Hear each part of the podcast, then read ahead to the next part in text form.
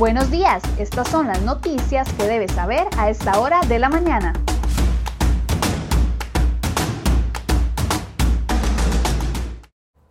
Martes 26 de enero, muy buenos días. Muchas gracias por acompañarnos en una nueva edición de CR Noticias. Vamos de inmediato a ver las informaciones que hemos preparado para el día de hoy.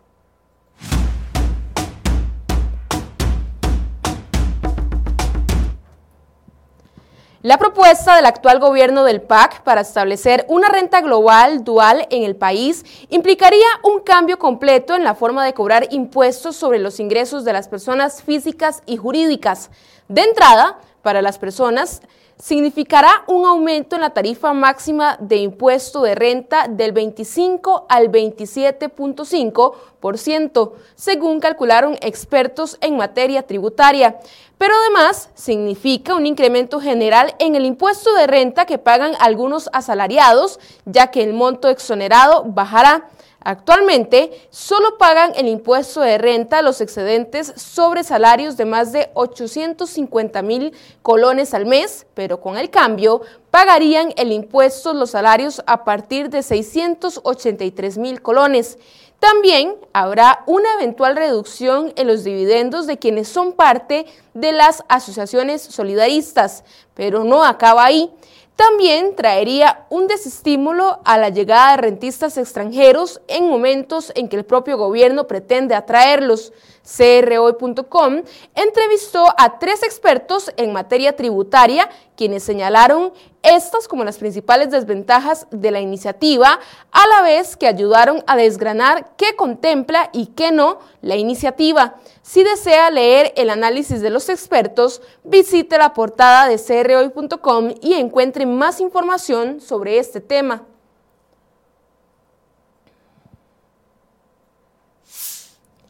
Más allá del acuerdo firmado el pasado viernes entre el gobierno costarricense y el Fondo Monetario Internacional, lo que verdaderamente será determinante para los mercados financieros será la respuesta.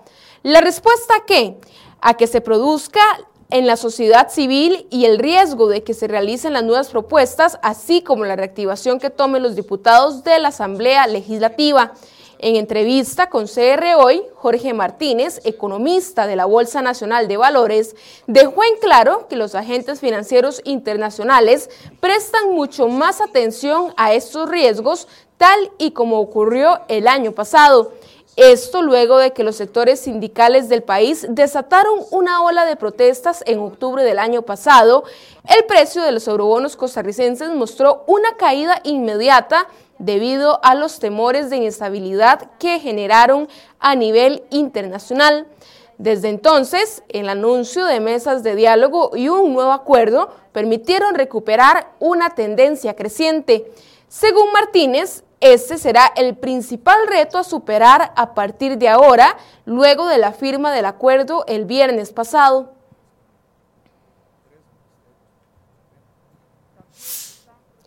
El FMI condicionó la entrega de recursos como parte del préstamo por 1.750 millones de dólares hasta que se avance en la agenda de proyectos paralelos y se aprueben en los próximos cinco meses. Así lo confirmó el ministro de Hacienda, Elian Villegas, invitado este lunes en el programa Enfoques, al señalar que la idea es que los proyectos de ley se aprueben antes que el acuerdo. Según Villegas, los proyectos planteados como parte del acuerdo deberían quedar aprobados antes de que el proyecto llegue a la Asamblea Legislativa.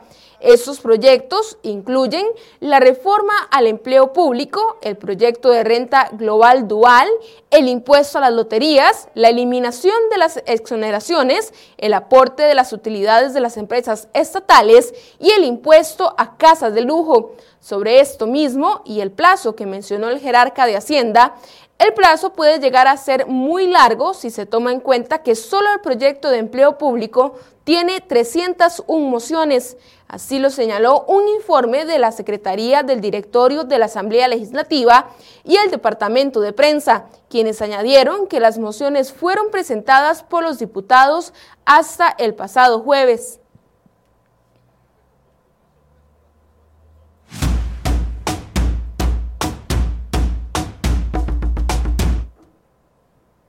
Y en un resumen de sucesos, desde las 6 y 30 de la mañana de este martes, los equipos de rescate retomaron la búsqueda de dos hombres quienes desaparecieron desde el sábado anterior en el refugio de vida silvestre Cerro Dantas en Heredia.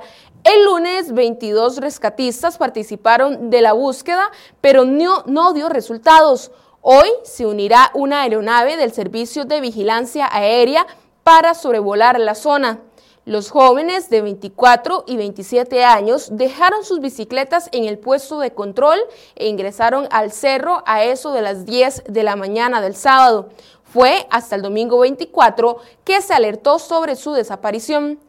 Además, el organismo de investigación judicial ya contabiliza 34 homicidios en lo que va del año, luego de que la noche del domingo asesinaron a un joven de 19 años en Punta Arenas. Agentes del OIJ identificaron a la víctima como un joven de apellido Gutiérrez que recibió varios impactos de bala en su cuerpo pasadas las 10 de la noche sobre la vía pública.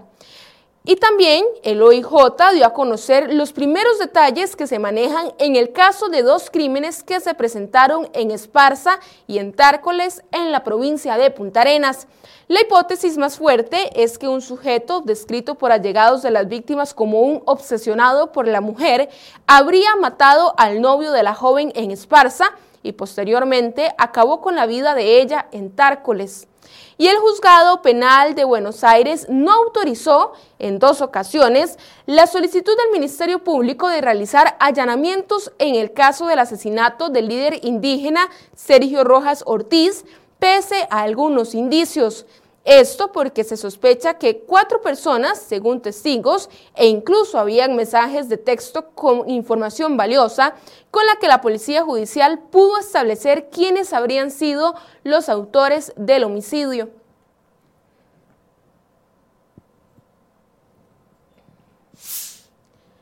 Mariela Bonilla, de 19 años, denunció por medio de sus redes sociales los presuntos abusos de los que fue víctima el viernes anterior en el hospital Max Peralta en Cartago. En compañía de su mamá, la joven acudió al centro de salud porque estaba teniendo un ataque de ansiedad. Contó que al ingresar al consultorio, el médico le pidió que se acostara en la camilla para revisarla aunque le pareció algo poco común, pues consultaba por un asunto de salud mental, aún así ella acató la indicación del médico. Según la versión de Bonilla, en un momento el médico le subió la blusa, le bajó el pantalón y empezó con los tocamientos al punto de rozar su pene por los brazos. Sobre este tema, la Dirección General del Hospital Max Peralta de Cartago abrió un procedimiento administrativo en contra del médico que fue denunciado por los presuntos tocamientos. Tras una consulta de crhoy.com, la doctora Crisia Díaz Valverde, directora del hospital, indicó que se recibió una denuncia formal de la situación. La joven de apellido Bonilla ya presentó una denuncia penal en contra de los hechos ocurridos en el Hospital Max Peralta de Cartago. En las últimas 72 horas, el país registró 40 nuevas muertes por COVID-19 para un total de 2.558 fallecimientos asociados al nuevo coronavirus. Asimismo, este lunes se registraron 355 casos nuevos. En hospitales, hay 478 pacientes hospitalizados, de ellos 185 en unidades de cuidados intensivos. Hasta este 25 de enero, un total de 140 mil personas se han recuperado. Además, la Unión Médica Nacional le solicitó a la Caja Costarricense de Seguro Social y al Ministerio de Salud excluir inmediatamente del primer grupo de vacunación contra el COVID-19 a los funcionarios administrativos. Edwin Solano, presidente de la Unión Médica, indicó que de esta forma se pretende que sean vacunados solo quienes están en la primera fila de atención de la emergencia en estas instituciones. Siempre en temas de salud, la Procuraduría General de la República emitió un decreto en el que aclara que Marta Rodríguez, secretaria de UNDECA, no puede formar parte de la Junta Directiva de la Caja. Esto porque según la Procuraduría se declara inadmisible el punto planteado en la consulta sobre si puede un funcionario de la caja en licencia sin goce de salario formar parte de la junta directiva de esa entidad.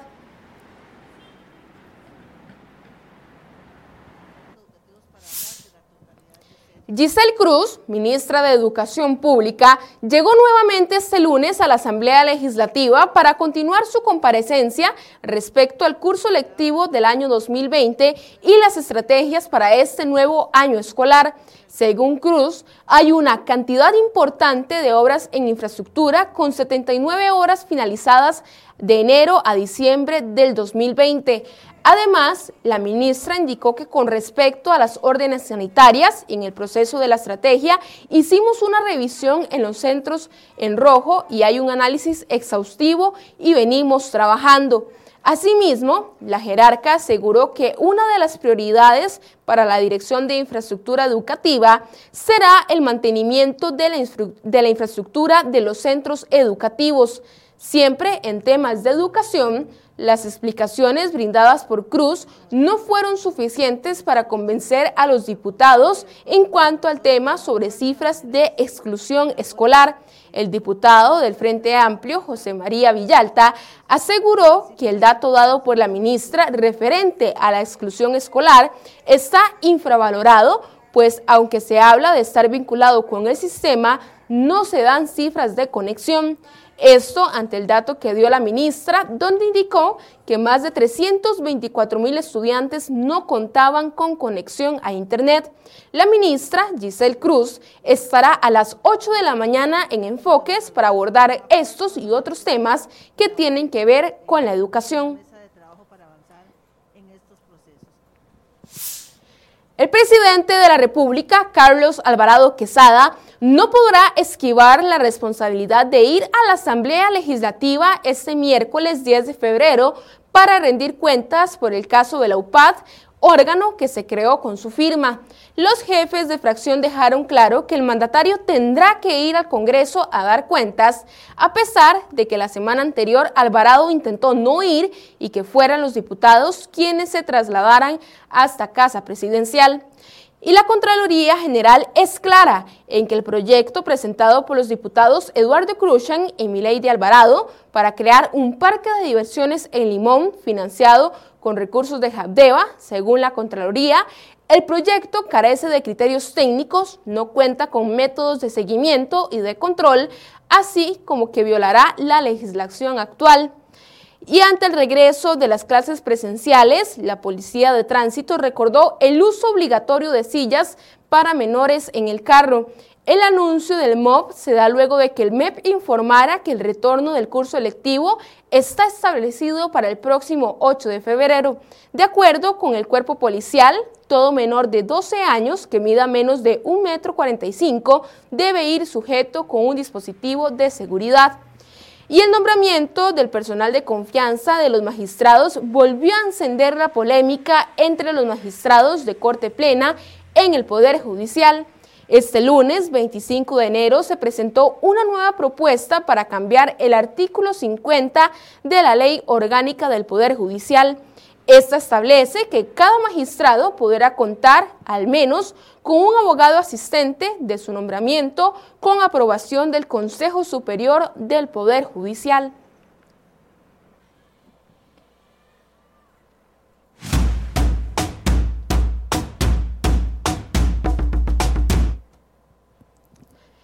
Regulador general de servicios públicos, Roberto Jiménez, y los tres restantes miembros de la Junta Directiva de la RECEP se enfrentan desde finales del año pasado. Esto por un acuerdo que congela varias plazas y reduce de categoría otras para eliminar varios puestos de confianza de las intendencias. La situación escaló a principios de este 2021 hasta la auditoría interna de la RECEP que el 5 de enero emitió una advertencia sobre el rumbo que lleva el proceso de reestructuración de personal. Incluso Tres de las personas afectadas con los movimientos de personal acudieron al Tribunal Contencioso Administrativo para interponer una medida cautelar contra la institución para mantener su estatus laboral. El acuerdo se tomó durante la sesión ordinaria 80 del 2020 del 22 de septiembre pasado y surgió al aprobar la Junta Directiva, en votación de 3 contra 1, de una moción de propuesta de acuerdo que propuso la directora Sonia Muñoz. La moción tenía como fin dictar una nueva política presupuestaria para el 2020 y el 2021.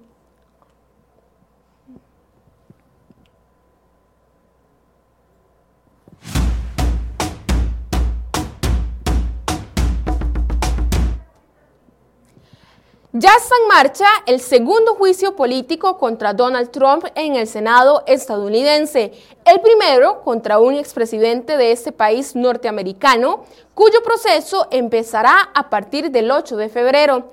El acta de acusación señala incitación a la insurrección por el asalto al Congreso que dejó cinco muertos. En esta se responsabiliza a Donald Trump de incitar a sus seguidores a asaltar el Capitolio el pasado 6 de enero. De esta forma, el segundo juicio político contra Trump empezará en dos semanas y su futuro está en manos de sus compañeros. Una condena e inhabilitación requiere que 17 republicanos apoyen a los demócratas. De ellos, 27 han dicho que apoyarán a Trump, 16 lo decidirán durante el juicio y 7 no se han pronunciado.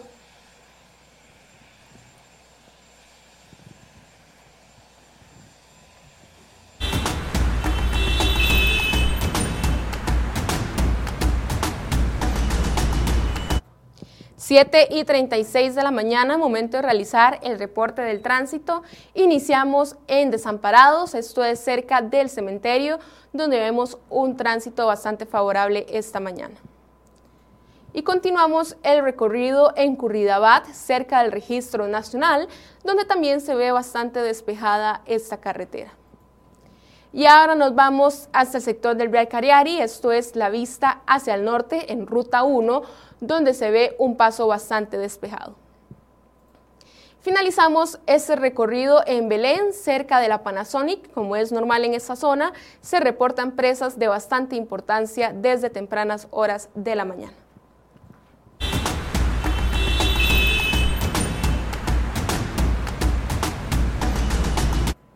Y así finalizamos esta edición de CR Hoy Noticias. Muchas gracias por su compañía y recuerde que a partir de las 8 de la mañana inicia la transmisión en vivo del programa Enfoques. Hoy nos acompañará la ministra de Educación, así que no se pierda el programa. Los esperamos.